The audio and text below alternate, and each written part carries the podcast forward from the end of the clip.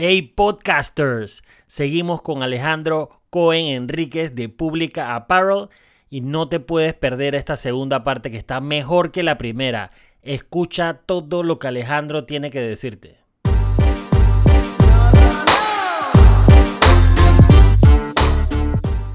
Hey, hay, algo, hay algo que tú haces particularmente con Pública Apparel eh, y, y lo tengo anotado porque no quiero que se me, no quiero que se me pase. Eh, algo, algo, algo positivo, y ayer lo comentaba con una gente que estaba haciendo otro podcast eh, que me invitaron.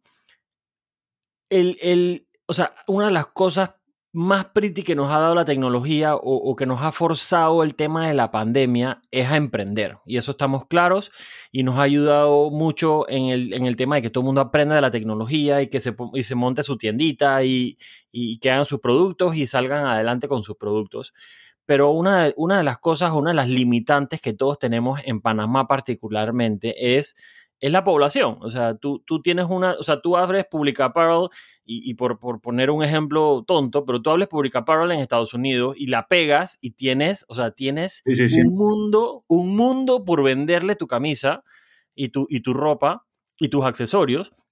Y es, y es, o sea, nunca se va a acabar, pues me explico. Pero en Panamá está súper limitado por, por la población y la población que tiene el, el, el, el, o sea, el nivel socioeconómico para comprar tu ropa, etcétera, etcétera, etcétera. Eh, y, y, y algo que tú has hecho que no se ve en muchos emprendimientos panameños particularmente, es que tú, eh, tú, tú vendes para afuera. Y esa es una de las cosas que, que eventualmente tiene que llegar y el panameño y los panameños emprendedores tienen que entender de que, de que esto, este tema de la tecnología, las páginas web, abre un mundo para tu producto y, y, tienes que empezar con los países que están cerca alrededor y tienes que empezar a ver cómo puedes crecer tus ventas, no solo en Panamá, porque todo el mundo está enfocado en Panamá, en WhatsApp. No, haz tu plataforma. Si pegaste tu producto, abre tu plataforma y piensa 10 veces más grande de que tú puedes en verdad sacar este producto de Panamá y y, y, lo que nos hace falta, y tú me, quiero que me eches esa parte del cuento, de que, de, de, de, que así como traemos cosas muy fácil de afuera, que el envío de Panamá hacia afuera sea también fácil. Bueno, ese es un obstáculo bien grande que tenemos aquí por el tema de que el correo nacional es una basura. Es una basura, eso no sirve. Eh, la razón por la cual la mayoría de esas empresas como de logística, esas que te, te, tú compras en Amazon y te, tú mandas un PO Box y te lo traen acá, ellos han hecho negocio por el, por el hecho de que el, el, vaina, el uh, correo nacional no funciona, está diseñado claro. para no funcionar. Eh, hoy en día hay tantos edificios que muy fácilmente pudieran poner una caseta abajo, Uf, en, abajo de cada edificio. En, en el lobby donde reciben paquetes, pero mi, mi, experiencia ha sido que la mayoría de los seguridades y los conserjes que nos, nosotros no recibimos paquetes, que tiene que llamar a la gente, hermano, o sea, hasta el sol de hoy me pasa eso. Uh -huh en plena pandemia donde la gente pide las cosas, los conserjes se rehusan a, re a, recibir por temas de la que la administración del edificio no... Claro. Hermano, estamos... Sí, no se quieren hacer responsables, etcétera. Exacto. Y que si le pasa algo, ¿qué carajo te importa? Recibe la vaina, si la dirección es esa, es lo que es. En Estados Unidos ningún conserje te dice no puedo recibir nada, al contrario. Todos están entrenados para recibir los paquetes porque así funciona. Pero tienen hasta su cuartito y su vaina para pa, pa guardar. Su, su, su casetita porque todo se maneja eficientemente con el correo en todos los países del primer mundo. Entonces, el problema que yo tuve, bueno, le voy a dar los beneficios de tener un website. Y eh, yo siempre tuve la visión de que esta marca se iba a vender afuera. Okay. Se ha vendido afuera, la gente lo compra afuera. Eh, y el website te permite eso, globalizarte. Tú tienes tu website y cualquier persona de cualquier parte del mundo se puede meter y comprar. Yo puedo enviarte las cosas por correo nacional. Una vez tuve la mala experiencia de enviártelo por un pasero que vive en Bélgica, es belga, conocí el tipo, su mamá es panameña y su papá es belga y el man vive en Bélgica. Y el tipo vio mi, mi producto en Instagram y me dijo, ¿cómo compro? Y yo, bueno, el website. El tipo puso su dirección de correo, bla, bla, bla, y yo se lo mando por correo nacional. Uh -huh. Pasa un mes y el man no recibe su paquete. Yo llamo a correo nacional y digo, oiga, ¿qué pasó? No, que la carga tuvo retenida porque no sé qué cosa, viene para atrás. Yo, ¿cómo que viene para atrás? ¿Qué problema? Entonces, un mes. Wow. Sí, horrible. Llega para atrás la mercancía y mi pasero me dice, hey, compa, yo estoy visitando Panamá en un mes, aguántame esa vaina y me lo entregan en persona. Yo, bueno, pues. Sale mejor así. Sí, sí. Pero tuve esa mala experiencia, entonces dije, bueno, algo que no quería hacer era usar DHL porque cobraba demasiado, sigue cobrando demasiado. Eh, pero DHL eventualmente aflojó y, e hizo una tarifa de emprendimiento y te cobra, tienes que volverte cliente de ellos, no sé qué, a registrarte pues. Y eh, eso facilitó mucho porque ya en vez de enviarte una vaina, una camiseta que vale 25 dólares, tú terminas pagando 50 dólares de shipping. Ahora DHL hizo, o sea, si estás en Estados Unidos, es mucho más económico. O sea, un envío a, Miami son como 25 dólares, 23 dólares, dependiendo del peso, con DHL. Ah, mira tú, ¿eh? Sí, sí, es accesible. Y yo he enviado, eh, gracias a tener el website, he podido enviar a Chile. Tengo un par de clientes en Chile. He enviado a Estados Unidos recientemente, he enviado un par de paquetes a Estados Unidos. He enviado a Centroamérica. Eh, lo, lo que más me molesta es que estando tan cerca de Colombia, Costa Rica, eh, vamos a decir Nicaragua. Y... Sí, porque vi en el website que tú tienes Panamá, Costa Rica, México y USA, que me imagino que esos serán los países donde más, más, más, más hace shipping, o sea, más cliente la tienes, pues. Sí, no, o sea, tengo como cuatro clientes de Costa Rica que siempre andan pendientes. Eh, en México no he vendido, pero como DHL tiene varios envíos a México, puse ah, México con la posibilidad de, de, vender en México, pero más que nada es Estados Unidos.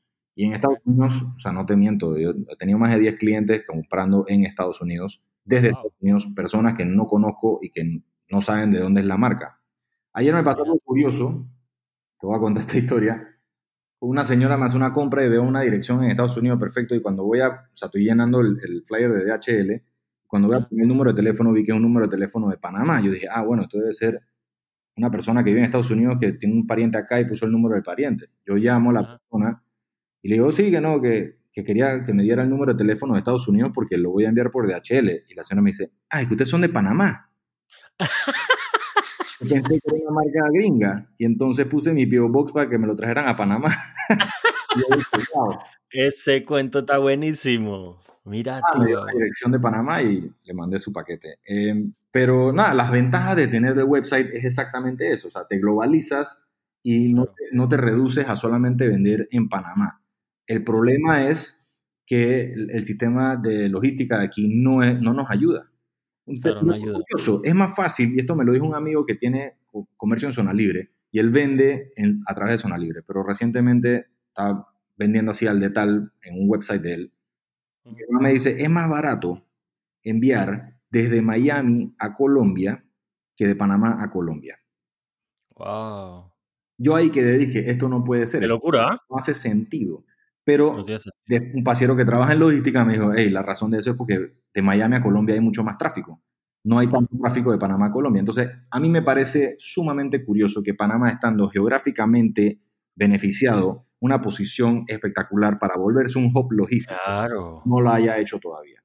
Y sigamos. No, y tenemos, y pasan barcos por todo el día por aquí, pasa todo por aquí todos los días. Pero no solamente barcos, uno tiene que pensar aéreo. o sea, el presente es estas empresas de logística aérea. Mira Amazon, tú sabes de Amazon. Compró su, vaina y ellos están independientes y mandan todas sus cosas por avión.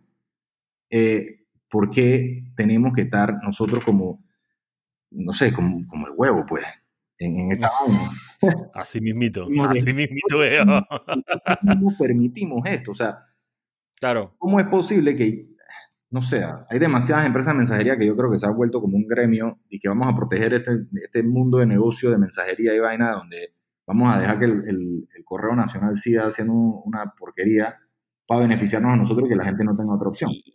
No, y, de, parte de, y de parte del gobierno también no hay nadie encargado de esa vaina, no, no, no debe tener dije, 10 dólares de presupuesto, o sea, no, no se está invirtiendo nada ahí. El Ministerio de Gobierno es el que se encarga del correo nacional pero nadie le da cariño a esa vaina. ¿Por qué? Yo te puedo dar un consejo si el, alguien del gobierno está escuchando. El correo nacional es una mina de oro si lo hacen bien.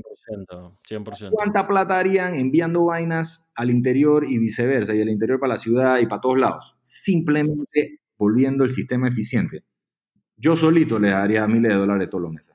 Fácil. Yo consumo en envío nacional, porque yo envío con empresas privadas a David Chiriquí, a Santiago, a Penonomé, a Las Tablas, a todo tipo, a, Raiján, imagínate, Arraiján que usó una empresa de tercero porque no existe forma de mandar vaina. Arraiján está a 20 minutos de la ciudad. Aún así, yo pago premium, porque eso es lo que yo siento que yo estoy pagando. Pago 6 palos, 6.50 cada vez que yo envío vainas. Wow. El gobierno puede subsidiar. O sea, USPS, el, el Correo Nacional de Estados Unidos. Brother, esa vaina Que no es lo mejor, pero funciona perfecto. eficiente. Y las vainas llegan rápido. Hey, hermano, eh, te llega en dos semanas, pero es un precio de lo que te cuesta UPS, DHL o FedEx, que te lo envían en cinco días. Entonces, tú pagas, tú pagas premium cuando estás apurado y coges tu, tu esquinita cuando no estás tan apurado porque te puedes ahorrar un par de dólares, pero tú estás seguro de que le va a llegar la vaina al cliente. Así es. Entonces, nada, yo, yo siento que hay una gran oportunidad que no se ha desarrollado en este país por, no sé, negligencia, supongo, que eventualmente hay que hacer. Hay que modernizarse, papá. Eh, el correo es... No, y si queremos que, y es lo que te decía al principio, o sea, si nosotros queremos, porque esto, esto está pasando por una ocasión, o sea, por algo bien específico, porque si no hubiese sido por la pandemia, el cambio cultural que hay que generar en Panamá para que esto, para que esto que está pasando hubiera ocurrido es enorme Hermano, yo y, y hubiera tomado muchísimos años. seis años luchando con esta vaina. Imagínate. Te, te he hecho la historia, por si acaso. Yo, dale, dale, échale. Está interesante. yo abrí el website en el 2017, Ujú. trabajando con tu, herma- con tu hermana. Eh, y la tarea, hasta el sol de hoy, la tarea más grande que yo siempre tengo es guiarle a las personas a meterse al website y comprar en el website. ¿Por qué? Porque es más fácil para todos. Simplemente es una herramienta que está diseñada para que nadie tenga problemas.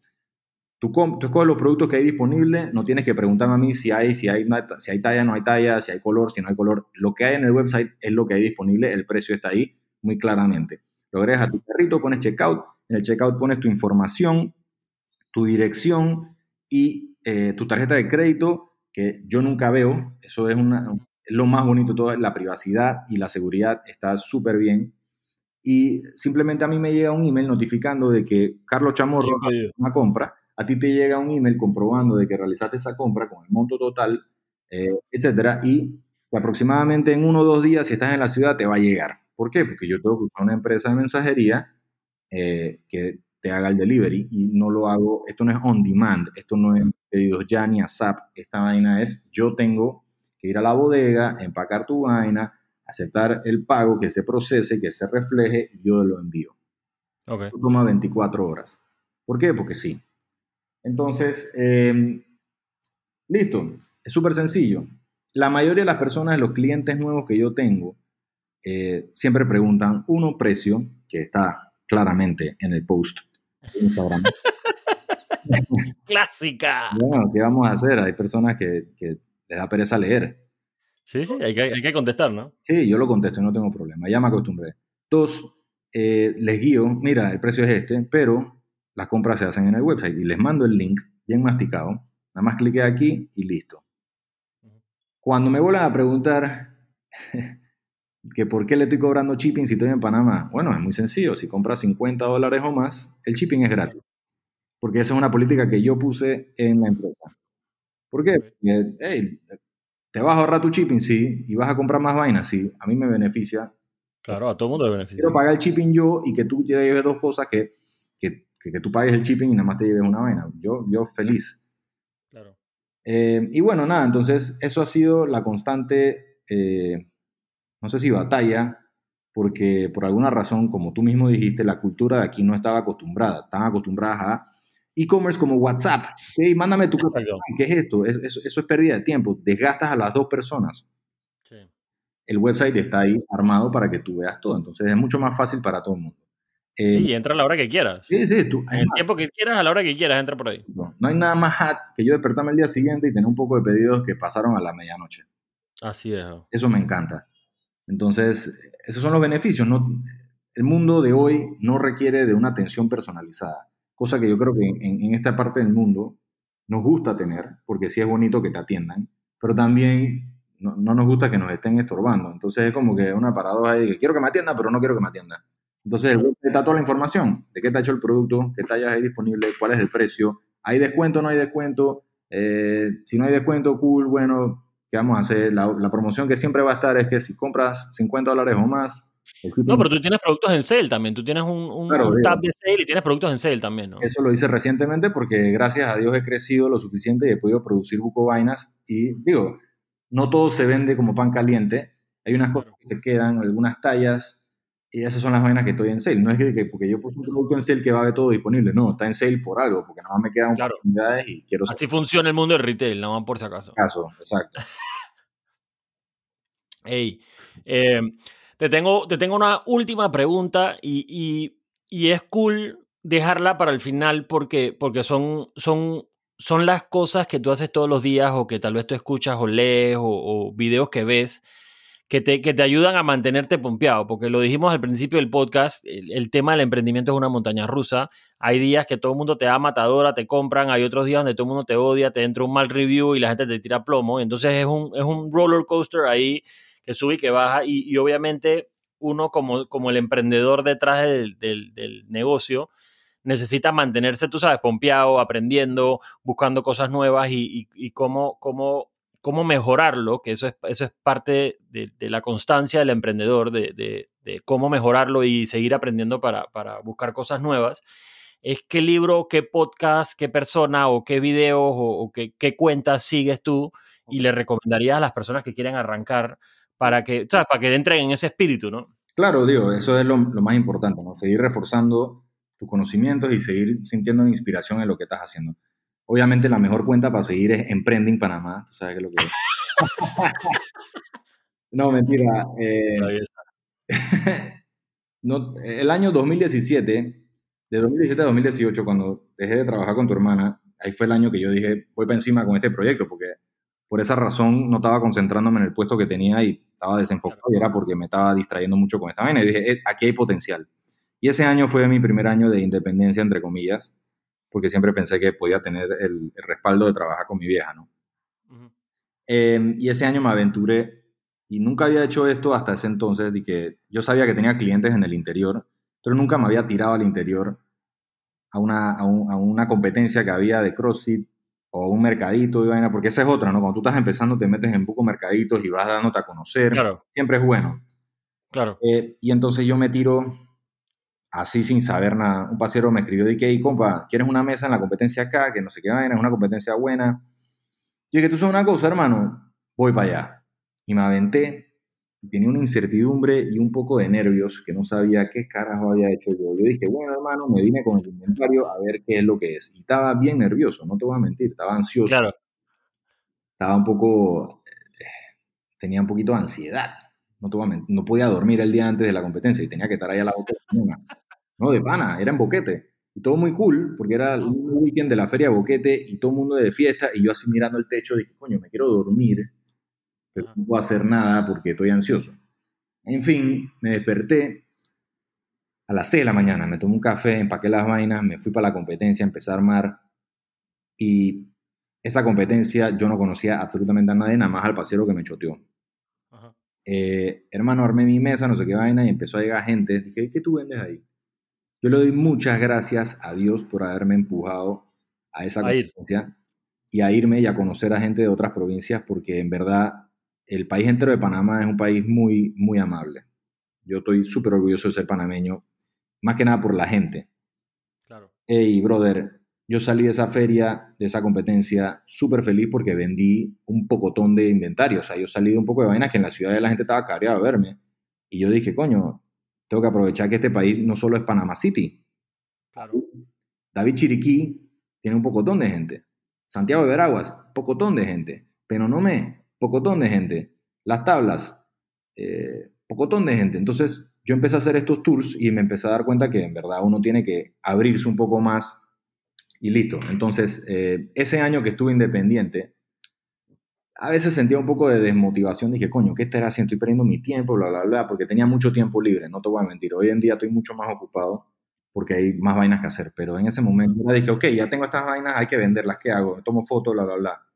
Y para ilustrarme un poco más en los temas, y creo que me desvié un poquito, pero quería hacer ese, ese preámbulo de que no todo es color de rosas. Yo pasé por varios años de un poco de depresión, dije, chucha, la cagué. Disculpa mi francés.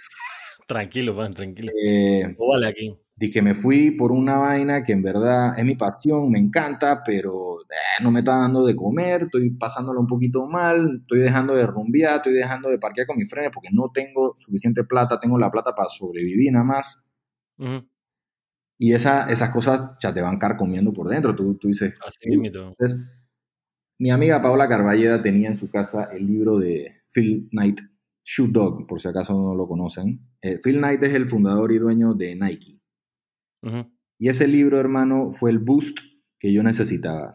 Él te cuenta la biografía, el, el tipo eh, está más graduado que un termómetro. El man es contador, el man es- El tipo es un crack.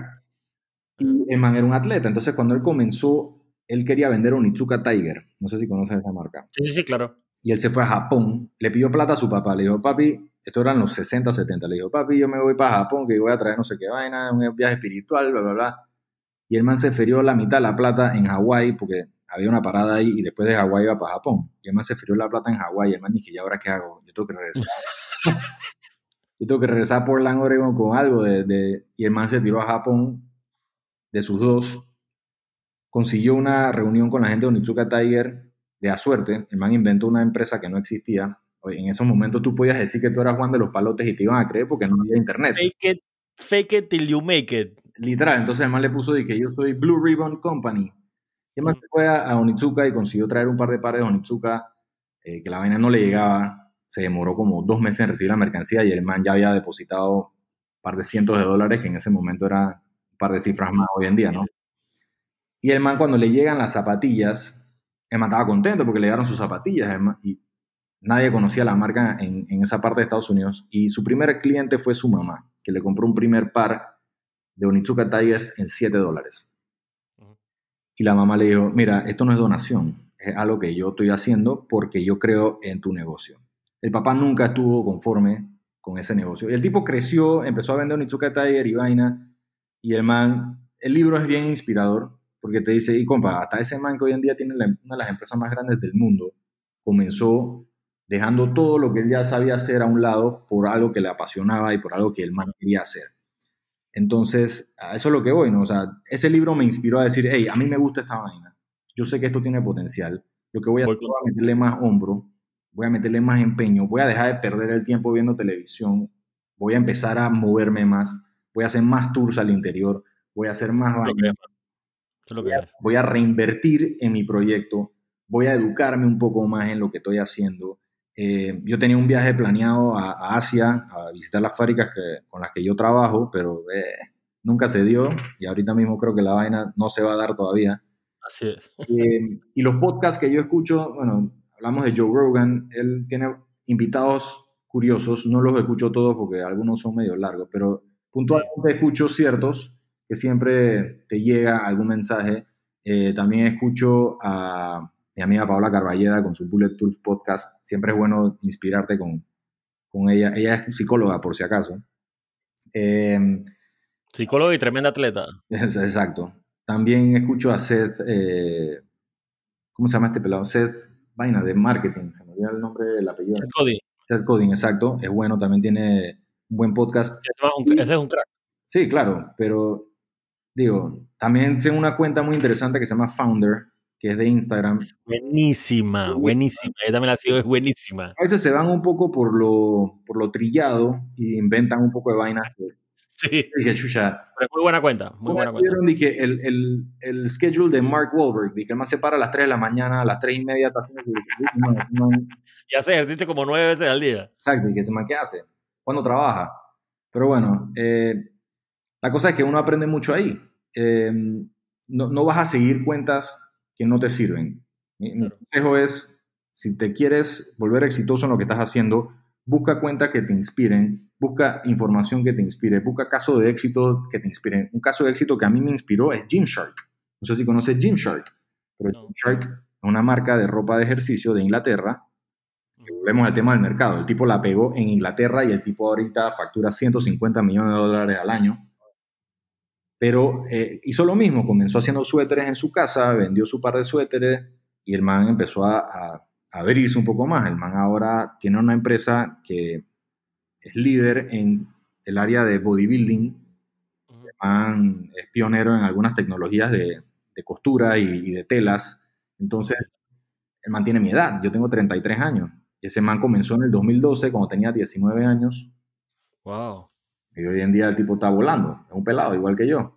Solo que yo no estoy, yo no estoy volando todavía. pero uno tiene que buscar inspiración. O sea, te puede inspirar con Nike, con Adidas, pero esos son casos que está bien difícil replicar. Claro, eso es una unión. Un billón, mejor dicho. Entonces, eh, nada, la gente, si tú vendes brownies, sigue a los mejores chefs de brownies. Mi gran amigo Rubén Ortega Vieto hace los, los mejores brownies de Panamá. Ahí te puedes inspirar. Eh, no sé, si, si, si, vendes muebles, puta, a muebles hat. Inspírate con vainas que veas de afuera. Usa ayuda de algún arquitecto o diseñador de interiores que te ayuden y que vamos a hacer un collab. La unión hace la fuerza, mi gente. Así es, y eso, eso es uno de los grandes, eso es uno de los grandes mensajes que, que, que siempre dejamos en los podcasts de que, de que, el, de que la colaboración es, es, es, es, lo que la pega hoy en día. ¿Por qué? Porque uno no se las sabe todas y no te las puedes saber todas. Y es más, te recomiendo, no te las sepas todas. Exacto. Porque al final tú tienes tu manera de hacer las cosas y el hecho de saber todo, vas a terminar haciendo todo de tu manera y eso no es lo que necesitas. O sea, tú necesitas input de afuera, y que gente te diga las cosas diferentes, que vayan en contra tuyo también para que te fuerce a ti a pensar y a, y a darle la vuelta, pues. Eh, es súper importante la colaboración y, y, y, se los recomiendo a todos y obviamente, pues, tienen que hacerlo. Y el tema de que me van a robar la idea, hey, puede pasar, sí, no, no, no elimino eso, pero, pero nadie lo va a hacer como tú. ¿ok? Si yo sacara, si yo ahorita mismo que tú me dijiste todo esto, me copio de tu marca de ropa y le pongo público apparel, te aseguro que no la voy a hacer igual que tú. No, ¿Me explico? Te demando porque ya está registrada, pero bueno. eh, no, no, hey, hermano, yo, yo, he tenido clientes y, y, personas que han trabajado conmigo que han hecho su propia línea de camisetas y su vaina y digo, entre comillas, se copiaron, pero no se copiaron porque le dieron su propio twist, que eso está bien. Claro. El mercado presta para eso. Claro. Qué belleza. Hey, bueno, nos, pa nos, pasamos un poquito de tiempo, pero la verdad es que la conversación súper interesante, man, porque nos das unos insights que yo creo que les va a servir a todo mundo, eh, inclusive a mí me van a servir. Eh, no quiero, no quiero terminar, no quiero terminar el podcast si antes nos digas tus redes sociales, eh, que nos digas tu, tu, tu, página web para que queden aquí, aquí grabadas. Bueno, eh, muy sencillo. Mi, todos mis, mis, tags de todas las redes sociales, arroba pública aparel. Pública se escribe en español, que no te, no te comenté por qué le puse pública, es porque es sencillo pronunciarlo en la mayoría de los idiomas. Tienes toda la razón. Public, en español es pública, en francés es public también, o pública, no sé cómo, no sé, ah, mira tú.